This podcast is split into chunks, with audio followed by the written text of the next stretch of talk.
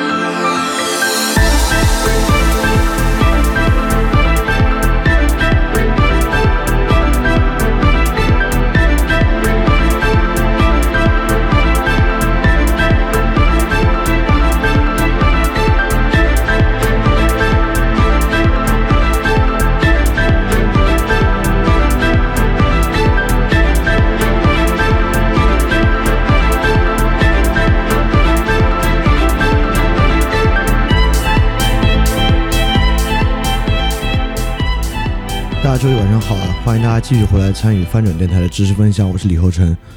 然后感谢大家今天的时间啊，我们来讲这个个人主义平民社会大专题的第四期。这个专题肯定比我们预想中的花的时间要长得多。呃，因为我原来预计这四位也不好说，也不都是哲学家吧。这四位著名的思想家和自述体的写作者，我原来打算一期讲完的。但现在看起来，可能一期只能讲两位，就卢梭和陀思妥耶夫斯基，还需要到下周再讲。所以，肯定很多很多的内容都没法非常快的讲完，可能需要花很长的篇幅才可以把这个专题讲完。不过，就我自己在做的时候，我也会发现越来越有意思，它引发了特别特别多的思考。然后，今天其实就会有很重要的一部分，但我完全不知道就会不会引发你们的共鸣啊，还是只是。我自己比较一厢情愿的觉得它是一个很关键的思考，所以我们就来看一看。那其实我们在上一周呢讲的是希腊的自我，那么希腊自我这一集我们花了比较浓墨重彩的一集来讲。那么我们在近代史上需要花比较长的篇幅来讲的是英国个人主义的兴起。那么在这之前呢，我们说了会介绍一些中间衔接段，毕竟从公元前四六百年、四百年。到十六世纪、十八世纪中间还有非常漫长的时间，所以在这个比较漫长的时间，我们用这种自述文本中的个人来填充这个时间，找了四个最有代表性的来说明这个情况。那么第一个，首先要讲讲我们讲找的这四位啊，奥勒留、奥古斯丁、卢梭和陀思妥耶夫斯基，为什么要去找这种自述文本来说这个事情？因为我们关心的话题呢。是人如何看待自己这个话题的变化，当然这个话题的重要性我自然不必再多讲啊。上期我们也讲了不少了，就是人如何看待自己这个根本的话题，很可能呢就是你看待世界的一个最关键的支点。但是一会儿呢这个东西会倒回来，我们一会儿再讲。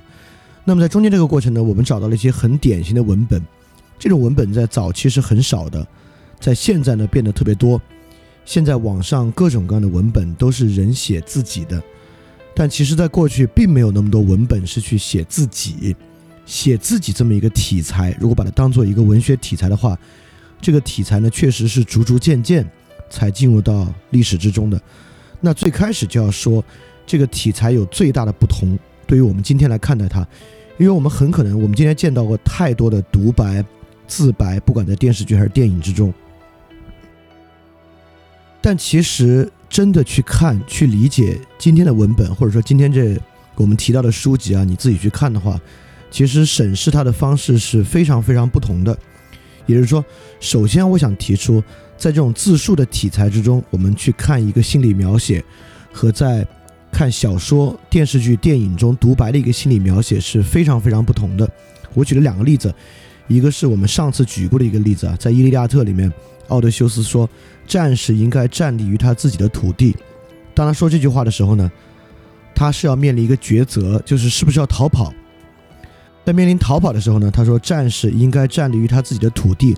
当荷马这么叙述的时候，荷马是在为奥德修斯为什么没有逃跑来做出一个注解。奥德修斯之所以没有逃跑，是因为他说战士应该站立于他自己的土地。包括现在很多影视剧里面，不管是电视剧还是电影啊，编剧们写到这样的话，就是在他进行独白的时候，其实是要去推进剧情，要为我们去理解剧中人物的抉择和行为提供一个动机。但是呢，我们去读奥勒留、奥古斯丁的东西，却完全不是这样。比如说奥勒留在《沉思录》里面的这句话：“不要把寿命看作是一件很有价值的东西。”那么。如果在电视剧里面呢，很可能他是要去自杀，或者要去献身之前去做这样的独白，但其实，在《沉思录》里面完全不是，这是奥勒留写给他自己的一句话。他在写这句话的时候呢，并没有太面临生死攸关的抉择，因此在写这句话的时候，他并没有传达任何信息，他不是一个动机，不是一个他对于生命的看法，他。当然是一个对于生命的看法，但我这么说有点奇怪了。但是我得再说一次，它不完全是一个对于生命的抉择的看法。也就是说，自述的文本，不管是《沉思录》还是奥古斯丁写的《忏悔录》、卢梭写的《忏悔录》，自述的目的呢，在于培育心灵。也就是说，他不是现在要去做什么，为自己找一个动机，而是不太有目的性的去对自己的心灵言说。以达到改变自己心灵的目的。当然，这么说起来，可能还是没有那么容易理解。它不容易理解的点是这个地方，就是在我做进一步的描述之前，为什么这句话会起到所谓哺育心灵的作用？说的有点矫情啊，就是哺育心灵的作用，就是自我陈述可以达到心灵变化的作用，在这点上呢，并不明显。但是我马上就会把它说的更明显一点，就怎么去看待所谓的哺育心灵这件事儿，会把它在一个类比之中说的非常非常明白。所以，结合这个起点，不是要传达信息，而是要哺育心灵。再结合之前之后那个类比，然后我们会站在这两个基础点之上，来看待这些自述的文本。那么这四位呢，都是历史上最关键的四个自述者，奥勒留的《沉思录》。本身呢是写给他自己的日记，是他在行军打仗过程之中那种只言片语的描述。他想到了一个道理，他就把它记下来。在记录的最初呢，并没有发表或者发布的想法，他就是把它写下来，然后写给自己。所以这是第一个。奥古斯丁呢写的《忏悔录》，《忏悔录》本身呢也是以自己为素材的，但是是写给神的。啊，当然，今天说写给神的这个话其实比较难理解。今天，比如说一个文体里面，它写的是叙述对象是神，但其实是给人看的。但原因是因为今天的人没有宗教信仰，在那个年代呢，你可以想象，奥古斯丁也作为一个神父，他是有直接写给神的文字的，也就是说，他不满足于圣经，仅仅使用圣经阅读圣经来做表达，他以自己的写作方式对神进行言说的一个自述。那这与奥勒留。对自己言说呢就不太一样了。然后呢是卢梭的忏悔录，卢梭的忏悔录呢是仿照奥古斯丁的忏悔录写的，那同样也是对自己过去经历的剖析。但当卢梭写的时候呢，他也不是要写给一个上帝，卢梭呢是要写给公共环境，写给法国大革命前夕的社会，当做一个自我剖析的范本提供给社会。所以说呢，他完全是以。呃，我们之前讲那个欧洲历史与欧洲思想讲过那个卢梭的 Common Will，公共意志啊，也就是说，他是言说给公共意志听的，这与奥古斯丁呢又不同。那陀思妥耶夫斯基呢？哎，首先可以先插一句，陀思妥耶夫斯基的生日就是昨天啊，十一月十一号，所以刚刚过了他的一个生日啊。我们今天就来讲到他。那陀思妥耶夫斯基是写小说的，小说我们都知道啊，是一个近代才慢慢开始有的题材。在过去是没有小说这个东西的。小说的产生呢，本来也与市民阶级的阅读高度相关。那陀思妥耶夫斯基的大多数小说，尤其是我们讲的我们要讲的《罪与罚》，也是以自我剖析为素材的。他的写作对象呢是其他的个体，他是写给普通的市民每一个独立的个体来看的。因此，从写给自己的、写给神的、写给公共社会的，以及写给普通字体自己的这种文体的转变呢，其实也非常有典型性。当然，历史上的自述文体绝对不仅仅是这些啊。比如说，我们之前讲那个欧洲历史与欧洲思想是讲的蒙恬，就蒙恬的随笔呢，也是一种自述，也而且也非常值得关注。只是说呢，蒙恬没有那么典型。蒙恬的随笔呢，非常受到奥勒留的影响，甚至很多东西跟奥勒留的观点呢一模一样。你可以把它当做一个近代的这个斯多葛学派来看待，所以我们就没把它选进来。这四个人呢，就是最有这个典型意义的。因此，我们这一期和下一期就会介绍他们四个。除了写作对象自己神圣、公共和普通个体的变化，其中还包含着从希腊式的自我到我们今天自我这整个过程中非常关键的转变和转变之后的逻辑，转变背后的逻辑都会讲出来。那么，我我们怎么把这个逻辑串起来呢？就是我现在第二个要作为铺垫介绍的。柏拉图在《理想国》里面的洞穴隐喻。当然，柏拉图是一位神话诗人。那么，在柏拉图的众多写作之中，用到了大量比喻。之前我们在视频节目里面提到了马车比喻。那今天我们来说洞穴比喻。洞穴比喻呢，肯定是柏拉图最有名的比喻，很可能都没有之一。但洞穴隐喻呢，其实挺难理解的。但我觉得今天刚好是个绝佳的契机，能够用一个角度来理解。但这个理解我要多说几句啊，就今天理解绝不代表柏拉图在写洞洞穴隐喻的时候就这么想，他脑子里面就想着我说的这些东西。神话诗人他构造的是一个类比，这个类比可以折射城邦公共生活中的很多很多很多很多方面，这个正是这个类比的强大之处。所以我绝不声称我今天讲的对于洞穴隐喻的类比方式，就是柏拉图在写的时候脑子想的这个方式。也就是洞穴隐喻一定可以以各种各样不同的方式做非常有深度的解读。今天我只提供洞穴隐喻和我们这个话题关联，我自己的一个理解。当然，我也认为从这期开始，洞穴隐喻会贯穿，一直到这个整个大系列的过程中，我们可能都会反复运用洞穴隐喻来进行理解。因为我确实在准备这期的过程之中，发现洞穴隐喻与它的关联，我觉得真是太有意思了。所以我先给大家简单的讲一下洞穴隐喻，是在这个《理想国》的第七章，柏拉图借亚里呃借这个苏格拉底之口讲了这么一个故事。苏格拉底相当于是做了一个思想实验，他设想了一个这样的场景：他设想有一帮囚徒被固定在被囚禁在一个洞穴的深处，这帮囚徒的面向洞穴的一面墙壁，也不能回头，只能看到洞穴的墙壁。那在囚徒的背后呢，有卫兵。有搬运货物的人，而在背后呢燃着一团大火，就是人们在洞穴里取暖和照明的大火。因此，囚徒呢就看到很多自己的影像，移动的其他人的影像，投影在这个洞穴的墙壁之上。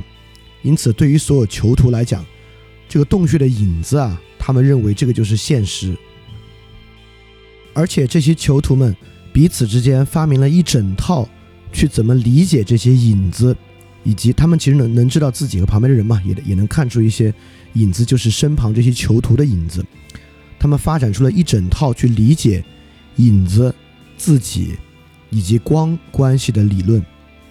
但是对于在这个洞穴之中的其他守卫来讲呢，守卫是知道这个世界不是这样的，守卫可以走出洞穴之外，看到阳光。因此，苏格拉底就想，如果现在我们把一个囚徒啊。带出洞穴之外，看到太阳，他会怎么去想呢？那么柏拉图会认为，这个囚徒啊，很可能会难以接受这个事实，外面的阳光会太刺眼了，他忍，他接受不了，他甚至呢会自愿回到洞穴之中，再次去面对着洞穴的墙壁以及墙壁上的阴影。当然，这个故事里还有一些细节啊，今天我就不细说，我就把它最主要的脉络展示出来。因此呢。基本上，洞穴隐喻就是这样一个故事，就是柏拉图设想了一个这样的场景：一些人只能看到影子洞穴的火，和某些守卫能看到外面的太阳。我们如果将洞穴的人带到外面去，会怎么样？这么一个故事。那么，这个故事跟我们今天要讲的自我意识的发展有什么关系呢？哦，关键的地方就来了啊！在洞穴隐喻之中呢，有这么几个关键的意象。第一个呢是这些被缚的囚徒，他只能看见影子构成的世界。那么还有投影和影子，投影和影子呢可以说是真实的一个切面，是一种真实在光的映照下展现的方式。然后呢就是两个光了，一个是火光，火光呢是影子的渊源，如果没有火光呢就没有洞穴里墙壁上的影子，而火光本身呢是一种人造的光。那太阳呢是一切的渊源，它不仅是影子的渊源，就是古希腊人也意识到太阳的温度，因为不因为晚上会冷，白天会热嘛。太阳被看作是一切的渊源，是真正的光。那么还有各个类比之间非常丰富的转化关系，比如说囚徒和影子啊等等的，一会儿我们会说到啊。因此，透过这些意象，我们可以做非常丰富的类比。在今天我们要讲的关键类比之中呢，也就是一个人如何看待他自己，他能看到什么现象，这些现象从什么视角出发。等等等等的问题，所以我接下来就来说，呃，这些类比之间的转化和关系，可能与自我的话题有什么样的渊源？那么，自我理解呢，就是这样的一个维度，就像我们之前说的字数文本的区别。如果我们透过荷马史诗了解奥德修斯，我们读的呢就是自我表述；但是我们真正理解自己，来看待自己的时候呢，并不是简单的看自己的表述。而是思考自己与其他事物的关系，而为什么要利用洞穴隐喻？因为洞穴隐喻恰恰就是这样的一组关系可用的意象。首先，我们可以把囚徒当做自我来看待，跪在洞穴里的囚徒呢，就是这样的自我。那囚徒之间的关系呢，就是我与其他，就是我这个主体与其他主体的关系。那囚徒可以与火有关系。那火在这里呢，其实就像是现代社会、现代世界里面的制度和文化，是人造的精神客体。我们就是在人造精神客体的背景之下去看待现象。而墙上的影子呢，就是我们看到的其他人的言行以及我们自己的言行。而这些言行产生和言行被理解的背景，恰恰就是这个世界的制度、文化、观念、常识。包括这里面有一系列的，我就不一个一个说了。到后面我们可能能说的细点。囚徒包括由于守卫的关系，由于太阳的关系。当然，自我之外，你也可以想，如果太阳指的就是柏拉图讲的绝对理念啊，就是最完整的理念，或者基督教的意象之下的太阳就是神。那火与太阳的关系呢？比如说君权神授，其实就是在建立火与太阳的关系。君权神授呢，就是说。这个君主统治这个地方的合理性来源于神，包括火与投影、火与守卫。那守卫它是自由的，自然它就是来构建这个火的，火就是由这些有权力的人构建的。你可以把守卫当做有权力的人。所以，我们这里可以来回到什么叫培养心灵，当时比较矫情的这个说法，就奥勒留的《沉思录》面向自己言说培养心灵，培养的是个什么心灵？也就是说。当我们通过文本来培养心灵的时候呢，其实就是在通过文本构建这里列出的诸多关系，通过文本来理解我们的主体与其他主体的关系，理解我们与绝对理念，或者说与神，或者说与与自然法，与如果是斯宾诺莎讲的是自然神的关系，通过灌溉心灵啊，理解我们与制度的关系，理解社会建构与神的关系。理解社会建构与社会现象的关系等等等等的，我们恰恰所谓所谓的这个培育心灵啊，指的就是去帮助我们首先理解这些基础关系，从而在基础关系的基础之上来理解自我。也就是说，认识你自己，认识的就是这样的一些关系。因此，透过这个呢，我们能看出，就是这个洞穴隐喻啊，是一个多有意思的隐喻。这个隐喻其中有一个我觉得最妙的。能够有丰富阐释空间的，就是火与太阳的关系，它同样都提供热与光，但是一个呢是纯粹自然的，我们对它丝毫也不能做什么的，而火本身呢是我们掌握着火，我们生火，而我们生出的火其实就是在模仿地上的太阳，所以这种类比中的关系是非常非常有意思的。当然，我觉得这个地方我还值得再多举一个例子，让大家理解这个类比，可能能够真的帮我们理解很多。比如说，我们理解后现代，我们如何理解后现代？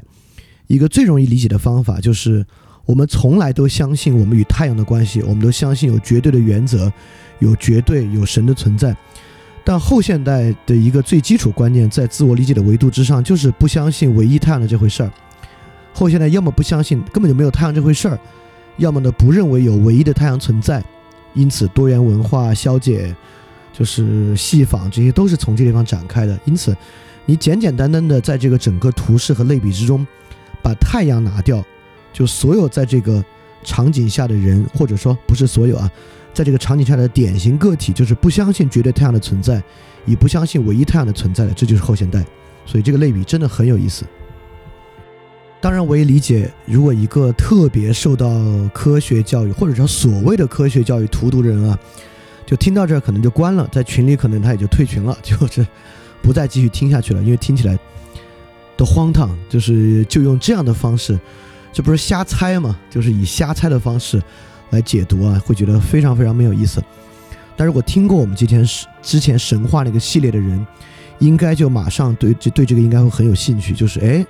果然，这是一个非常好的例子，来理解神话类比，并且依照神话类比给出的线索和框架，来理解理解一个如此深的话题。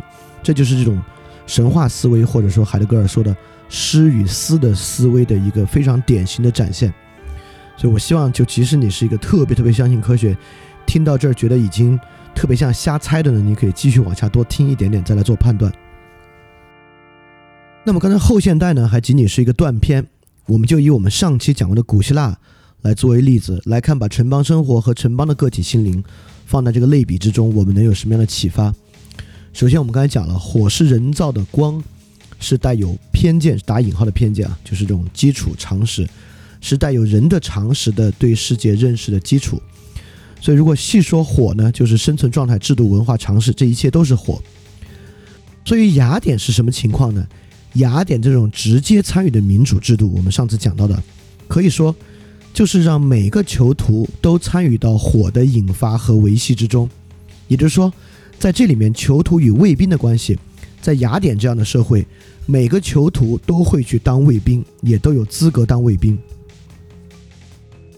我们也知道，雅典的法官啊，是在所有自由里面、自由民里面抽签抽出来的。这个我们上次讲过啊，在一定的周期之内抽签抽法官。所以可以说，在雅典的类比之中呢，每个囚徒都能够参与到火的引发与维持，而让火的维持过程，我们也讲，城邦是个小型社会，城邦是一个信息极其透明的社会，因此火的维持对每个囚徒呢都可见。那么，影子本身呢是世界基础之下人的言行，所以我们可以说，在古典时代的雅典，囚徒、火、影子形成了一个特别圆融的整体，也就是说。没有出现像柏拉图隐喻之中跪在那只能看见影子而看不见火的人，每个人都看见火，也看见彼此，也看见影子，也参与到火的维持之中。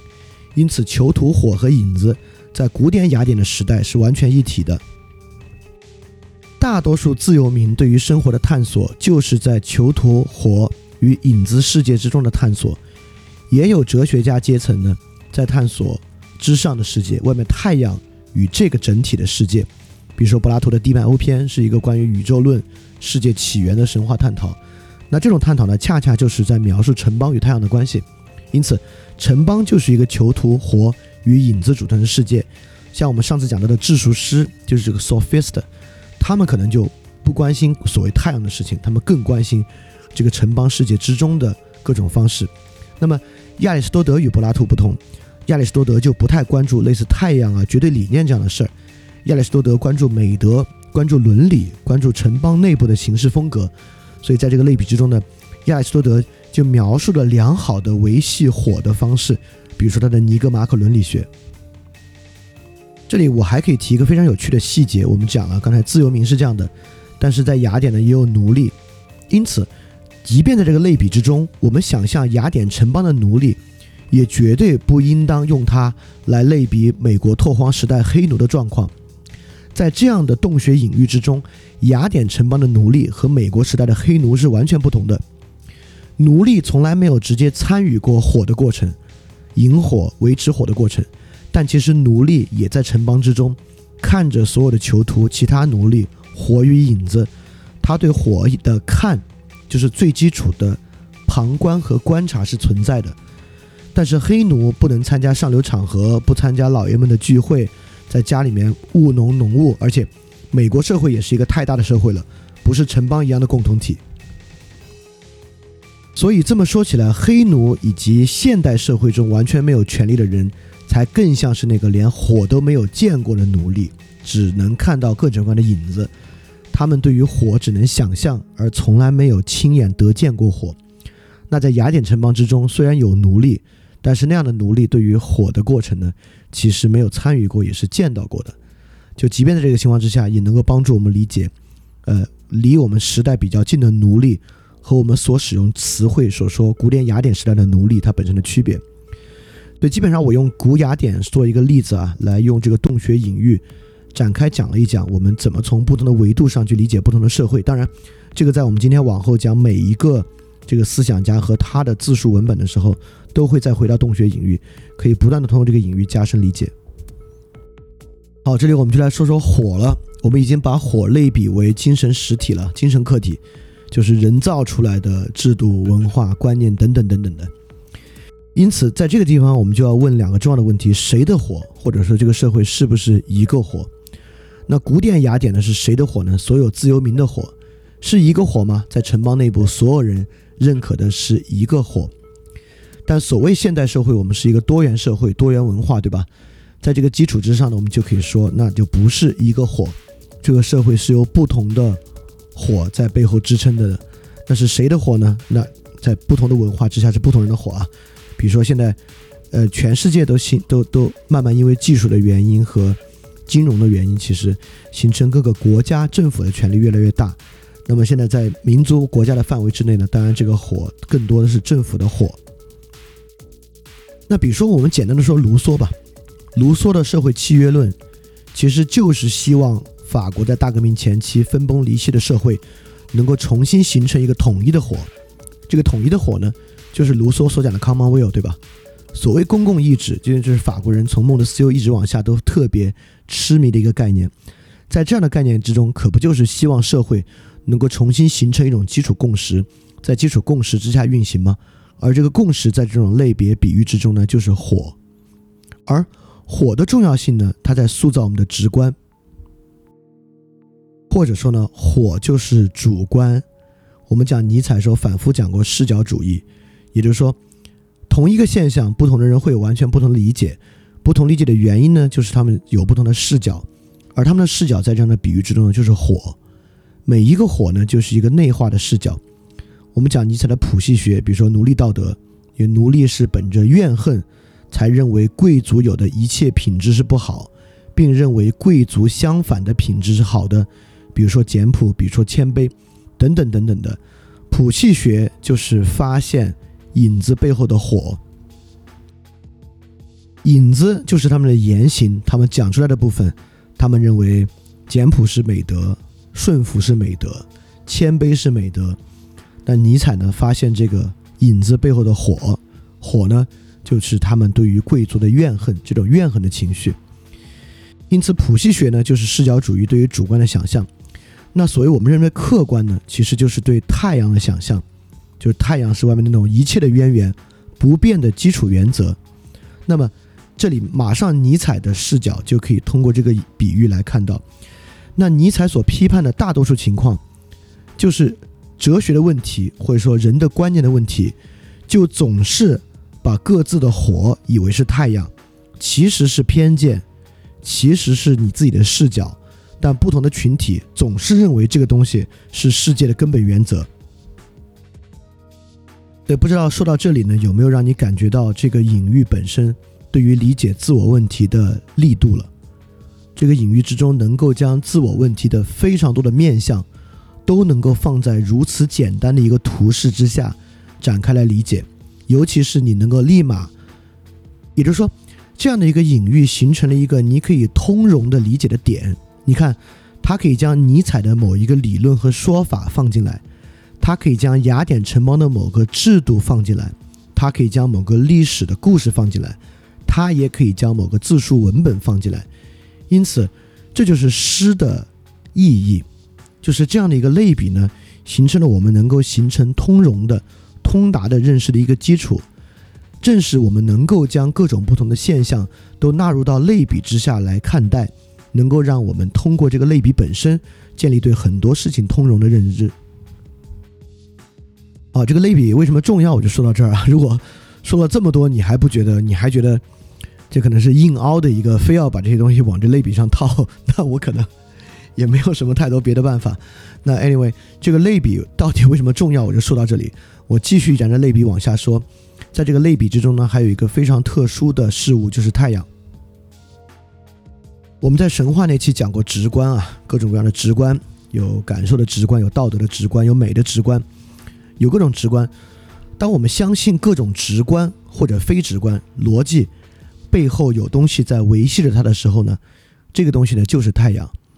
比如说，科学主义者相信理性，特别是他们的理性更多是数理的理性。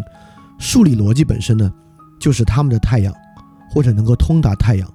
数学本身是世界构成的逻辑。当他们这么说的时候呢，他们相信数学能够越过我们人造的火，客观的直达太阳。那么基督徒当然认为上帝的观念可以直达太阳，等等等等。这里也很有意思啊，在这个隐喻之中呢，柏拉图认为。直接出去看到太阳是一个令人难以接受的事实。其实，在基督教的诸多故事中，尤其是旧约圣经的故事之中，很多先知，呃，古以色列的先民是直接见过神的。但这些直接与神照面的情形呢，都非常的可怕，就伴随着地震、巨大的雷声和难以令人忍受的强光。因此，在这个旧约圣经的故事之中，如果也能够装进隐喻的比喻，跟柏拉图讲的是一样的。普通的人，呃，或者说一般的人，一般意义上的人，是根本难以接受直接看太阳的，都是更习惯于透过火看影子。而其实文明的进步呢，就是对于太阳的存在和对于太阳的理解。比如说雅斯贝尔斯所讲的轴心时代，我我觉得群里的人大概都应该知道什么是轴心时代吧，就是指公元前六百年到公元前三百年，在世界各个文明。几乎同一时间出现哲学启蒙和思想启蒙，比如说我们这边诸子百家、古希腊，呃，然后比如说印度的佛陀，都是在这个时代兴起的，就是轴心时代。那雅斯贝尔斯在讲轴心时代中有一个关键叫轴心突破。轴心突破有一个非常重要的内涵，就是不再神秘化世界、自然与神，并且突破祭司阶级对于神的垄断。这个是各个文明轴心突破的一个典型。在我们这边呢，就是诸子百家，包括孔子也说不问鬼神，就是嗯不知生焉知死，对吧？呃，希腊这边呢，我们上次也讲过了，就是祭司阶级神秘不在，就德尔菲的神谕是非常世俗的。佛教也一样，就突破婆罗门教祭师的掌控，能够在民间兴起一种新的信仰。那么轴心时代的突破，恰恰就是建立在。不再通过祭司阶层掌控与太阳的关系，也不再将太阳本身神秘化，而认为太阳本身背后的道理是可知的，啊，是希望这些例子能够让你理解，就洞穴隐喻、轴心突破的关系啊。而之后我们认为，所谓人有没有心灵、人有没有灵魂这个事儿啊，但我们讲到平民主义，我们还会细讲。平民主义的一个典型假设就是为人人都有灵魂。我们也讲到了英雄时代的雅典，那普通人是没有灵魂的，只有半神和英雄是有灵魂的。有没有灵魂？有没有心灵？就弗洛伊德认为人人都有心灵，荣格认为人人都有心灵，其根本呢就是在看人有没有建立从太阳的关系。如果一个人他不光知道影子，知道火，他知道太阳，知道根本原则的存在，有这样的意识，我们就可以说这是一个有心灵、有灵魂的人了。但这可未必是个好事儿啊。所以刚才讲到了弗洛伊德与荣格，荣格心理学中的原型概念。基础原型呢，就可以理解我们我们内在的与太阳这个意象直接相关的某种关系。